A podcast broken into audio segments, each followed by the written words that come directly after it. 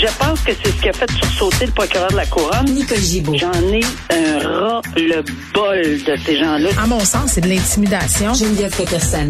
C'est sauve en marchette, on aura le temps de le rattraper. La rencontre. Ouais, mais toi, comme juge, est-ce que c'est le juge qui décide ça? Com- Comment ça marche? Oui, oui, oui, oui, oui, oui, oui, oui. C'est le juge. La rencontre Gibault-Peterson. Salut, Nicole. Bonjour, Geneviève. Bon, hier, euh, assurément, comme moi, t'as vu passer, euh, parce que, tu sais, on est, c'est la fin de semaine, mais c'est plus vraiment la fin de semaine. Hein. C'est un téléphone intelligent, là, les notifications se rendent à toi, Ouais. euh, tout comme à moi. Bon, j- des fois, j'ai la discipline de le mettre de côté, mais c'était pas le cas hier. Quand j'ai vu cette histoire-là, euh, justement, euh, commencer à déferler dans différents médias, un VUS qui a foncé dans une foule, on parlait de mort, on parlait de blessés. Ma première pensée, ça a été, ça y est, un autre terroriste qui veut faire des ravages dans Oui. les foules, parce qu'on a connu des événements comme ça là, euh, récemment. Euh, on n'oubliera pas euh, l'attaque au camion bélier, notamment dans le coin de Nice. Euh, on a suivi ça hier toute la journée, mais on, on a appris là, que ce- cette personne-là, ce suspect qui aurait causé la mort de cinq personnes, ça se passe au Wisconsin. Euh, ben c'était pas avec des intentions terroristes. Il se sauvait en fait. Il était en lien avec un autre événement. Je dis pas que c'est mieux là, sauf que c'est la question de l'intention là dont on va discuter aujourd'hui par rapport à cette histoire-là.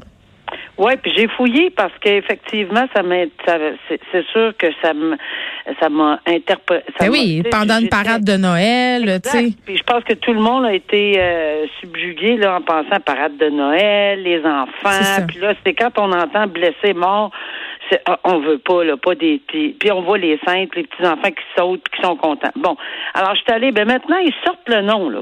Regarde eux autres aux États-Unis euh, sur plusieurs médias euh, américains, on sort un nom, on dit que c'est un individu qui était connu très connu des policiers Oui, euh, et que il y avait une carrière criminelle assez lourde et que oui, euh, il semble, il semble, on, on- bon, on semble écarter clairement. Il y aura une conférence de presse à deux heures cet après-midi, mais Mhm.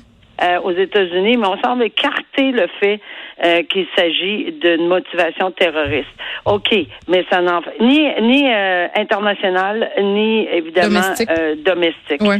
Alors, mais euh, quand on parle de véhicules où tout le monde a pensé aux véhicules béliers, il y a aussi à. Toronto où on a fauché 10 personnes. C'est vrai. est en cours. Là. Euh, ch- chez nous, là, 10 personnes sont décédées. En fait, 11, parce qu'il y a une personne qui est décédée un an après Mm. euh, cette attaque. Donc, euh, lui, il se sauvait fort probablement. Il fuyait un autre potentiel crime, une scène de crime. Oui. Alors, il n'y a pas beaucoup d'intention là-dedans là, qui va faire là Si on était au Canada puis qu'il y avait ce genre de dossier-là, possiblement on parle de négligence criminelle causant la mort, de conduite dangereuse causant la mort.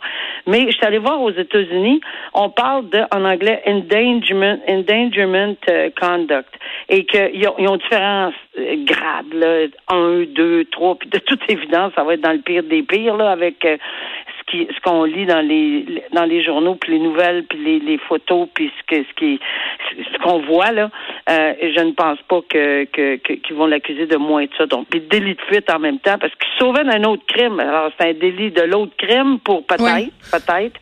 Alors non euh, euh, il, il est épinglé. Si c'est lui parce que on dit qu'ils ont épinglé le conducteur mais qu'il avait trouvé le véhicule. On est un petit peu dans la situation où on se souvient là, quand on cherche un véhicule qui a causé un délit de fuite mais on n'est pas nécessairement certain qu'on l'attribue à une personne. Alors ça, c'est le nom qui circule aux États-Unis, là, euh, Daryl Brooks. Mais si jamais euh, on va avoir des confirmations, Mm. Oui. j'imagine cet après-midi. Parce que ça a donné lieu à toutes sortes de spéculations. Là, on sait qu'au Wisconsin, la semaine dernière, ça a brassé oui. pas mal parce que c'était là qu'avait lieu le procès de Kyle Rittenhouse qui a été reconnu euh, en fait non coupable, acquitté de tous les chefs d'accusation. Donc ça spéculait euh, vraiment beaucoup là par rapport au fait que ça aurait peut-être été en réaction à ce verdict-là.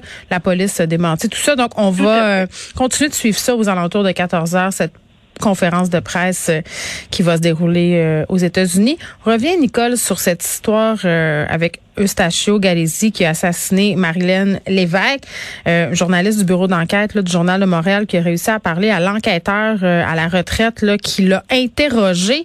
Et ce qu'on apprend quand même, c'est assez troublant, là, Nicole, parce que dans cette histoire-là, là, rappelons-nous les faits, là, on a affaire à un gars qui avait déjà commis un meurtre conjugal, qui était en liberté euh, sous condition dans une maison de transition. Il y avait des euh, bon, des règles à respecter et tout ça. Ses agents euh, l'avaient autorisé à fréquenter un salon de massage, là, ce que toi et moi on comprend pas et ce que personne comprend. Euh, on a eu les rapports de la coroner là, la semaine dernière où on disait le bracelet électronique aurait peut-être pu sauver la vie. Tu sais, cette idée que cette mort-là aurait pu être évitée. Et là, on va encore plus loin dans cette idée-là avec ce témoignage-là d'un enquêteur qui dit que M. Galézé savait qu'il allait l'assassiner, Marilyn Lévesque. Oui, puis l'encadrement là a été nettement, nettement plus que mis en doute. Il y a eu des failles énormes. Alors, tout ça pour dire une seule phrase. Une vie perdue pour absolument aucune raison autre qu'on a été d'une négligence, et je dirais crasse dans ce dossier-là, puisque je pense que c'est de la vie de tout le monde qui, qui, qui, s'est penché sur ceci euh, en disant que ça, ça, commence du début, tu l'as bien dit, ça commence du début avec des permissions oui. loufoques qui ont même pas de bon sens. On permet à des gens de commettre des crimes mm. en plus. Ça, ça, tient pas en route à partir du, de la première phrase qu'on mm. lit. Oui, on a changé. Puis quand c'est aperçu, là on voit là, quand c'est aperçu que quelqu'un avait sonné l'alarme aux libérations conditionnelles, puis avait dit ben voyons donc, on peut pas, on peut pas lui offrir ça, on peut pas lui donner ces permissions-là. Là, il a senti que son monde euh,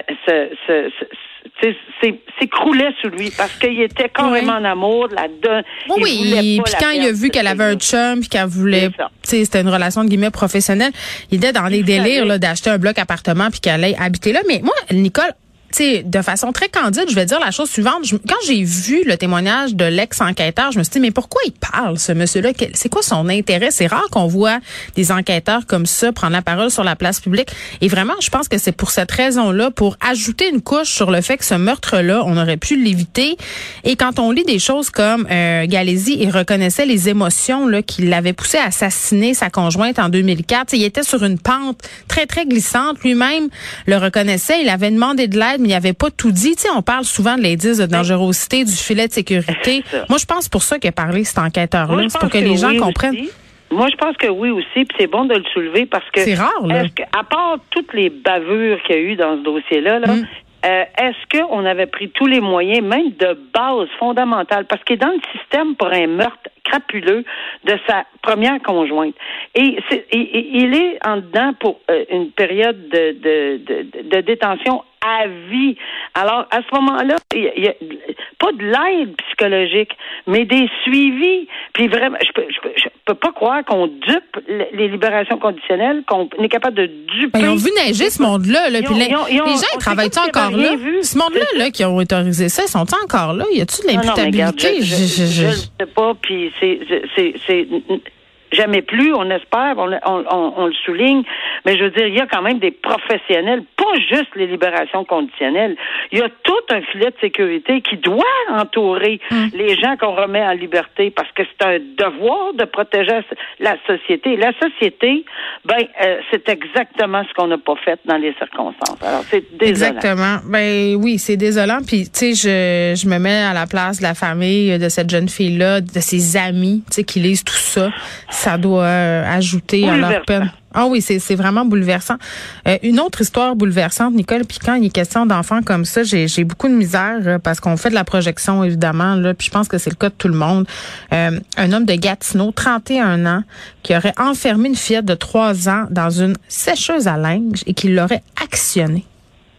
Ouais, c'est vraiment quelque chose d'absolument hallucinant. Puis c'est quelque chose que Dieu merci, on voit pas souvent. Là, tu sais, on, on voit des meurtres quand quand on, on mm. est évidemment, je n'ai vu en masse, là, mais on voit des choses, pas, pas juste mm. des meurtres, on voit des, des agressions, on voit toutes sortes de crimes. Des mauvais traitements. Puis cet homme-là. Euh, évidemment, là, il est, il est, présumé innocent. On s'entend, là. Je, mais parlons des accusations, le voie de fait grave, séquestration, avoir abandonné un enfant de moins de 10 ans de manière à ce que sa vie soit en danger. C'est de ça dont il est accusé, euh, Yannick Il est accusé. Donc, non seulement il est accusé, il fait face à la justice. Il y a mm-hmm. eu une remise en liberté sur enquête de cautionnement.